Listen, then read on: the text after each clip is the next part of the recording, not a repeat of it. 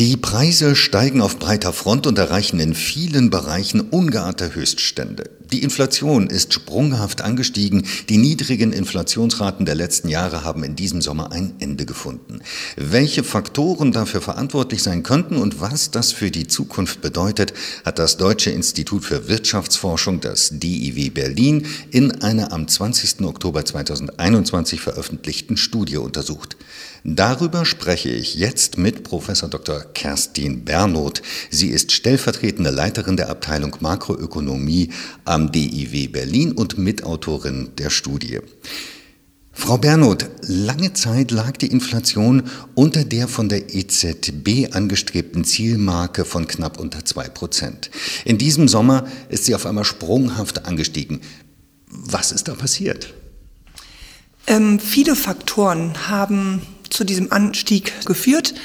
Der wichtigste Faktor ist die Erholung der Energiepreise. Im Zuge der Corona-Krise sind die Energiepreise gefallen, Ölpreise, Erdgas und so weiter, und haben sich dann im Jahre 2020, als die Corona-Pandemie sich etwas löste, wieder erholt. Und das erklärt jetzt einen großen Teil des Inflationsanstiegs. Aber es gibt noch andere Faktoren, die Sie identifiziert und analysiert haben. Welche sind das? Ja, das ist einmal der angespannte Arbeitsmarkt, dann aber auch die Gesamtnachfrage, die durch die enormen fiskalischen Stimulationspakete angeschoben wird, aber auch die Produzentenpreise, die aufgrund von hohen Transportkosten und Rohstoffpreisen zurzeit auch äh, auf einem sehr hohen Niveau sind. Welche dieser Faktoren haben denn nur eine vorübergehende Wirkung und welche Faktoren könnten die Inflation dauerhaft antreiben? Eigentlich können wir von den Faktoren, die ich gerade aufgezählt habe, bei allen sagen, dass die eine vorübergehende Wirkung haben. Wir nehmen an, dass die Erzeugerpreise, die Produzentenpreise nur vorübergehend auf so einem so hohen Niveau sind, dass sich diese Engpässe im Transportwesen und bei den Rohstoffpreisen bald wieder lockern oder wir das eher das Plateau schon erreicht haben. Auch der Arbeitsmarkt, der gerade sehr angespannt ist, dürfte sich bald wieder ein bisschen lockern. Und das, was wir aber sagen, was permanent ein Risiko trägt, die Inflation etwas anzuheben, sind die Inflationserwartungen. Da müssen wir jetzt ganz genau drauf schauen. Wir haben also viele Faktoren, die gerade temporär die Inflation anheben. Wenn aber die Bevölkerung denkt, dass diese temporären Faktoren jetzt länger anhalten werden, äh, werden sie die Inflationserwartungen anheben. Das geht dann in die Lohnverhandlungen und Preissetzung hinein.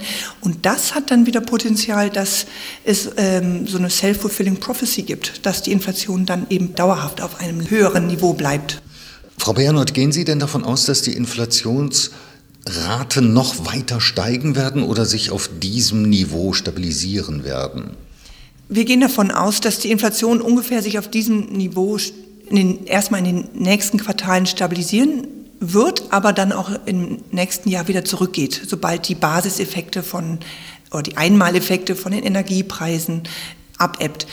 Eine genauere Prognose ist aber schwierig. Ähm, weil wir so eine Situation wie die Pandemie noch nie hatten. Die Produktionsengpässe, die wir zurzeit beobachten, dauern jetzt doch schon länger, als man noch im Frühjahr erwartet hatte. Und das ist auch mit ein wichtiger Faktor, warum gerade Preise steigen. Das heißt, wir erwarten nicht, dass es noch höher geht. Es wird auch im nächsten Jahr definitiv wieder runtergehen, aber in den nächsten paar Quartalen auf diesem Niveau bleiben. Was könnte denn zur konjunkturellen Erholung beitragen? Einmal ein Aufleben der innerländischen Nachfrage, getrieben durch äh, den privaten Konsum. Hier erwarten wir einen großen Schub, weil die Haushalte während der Pandemie sehr viel gespart haben und dass das jetzt Nachholeffekte bewirkt. Aber auch die fiskale Politik ist sehr expansiv und wird die Produktion mit antreiben. Und natürlich einfach der Impffortschritt weltweit, auch in den Entwicklungsländern, in, in den äh, Schwellenländern, die die Exportwirtschaft global wieder ankurbeln wird. Fiskalpolitik, wichtiges Stichwort. Wie sollte denn die EZB reagieren? Sollte sie die bisherige Geldpolitik weiterführen oder Änderungen vornehmen im Kurs? Die EZB sollte die derzeitige Politik weiterführen, weil wenn wir die Energiepreise zum Beispiel herausrechnen aus der Inflation, sind wir immer noch unterhalb des Inflationsziels. Und die EZB hat ja ihr Inflationsziel im Juli revidiert, dass sie jetzt nicht mehr sagt, Inflation sollte nahe, aber unter zwei Prozent sein, sondern äh, symmetrisch um die zwei Prozent schwanken. Davon kann man dann ausgehen, dass wir eigentlich das Inflationsziel noch nicht erreicht haben, sobald diese Einmaleffekte mal abebben werden im nächsten Jahr.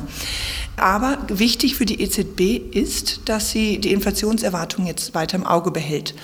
Die können eben dafür sorgen, dass die Inflation jetzt doch länger auf einem hohen Niveau und dann auch oberhalb des Inflationsziels sind, dann muss die EZB reagieren, indem sie ihre sehr lockere Geldpolitik etwas strafft, also die Wertpapierkäufe zurückfährt oder sogar dann die Zinsen anhebt. Frau Bernhardt, ich danke Ihnen für das Gespräch. Vielen Dank.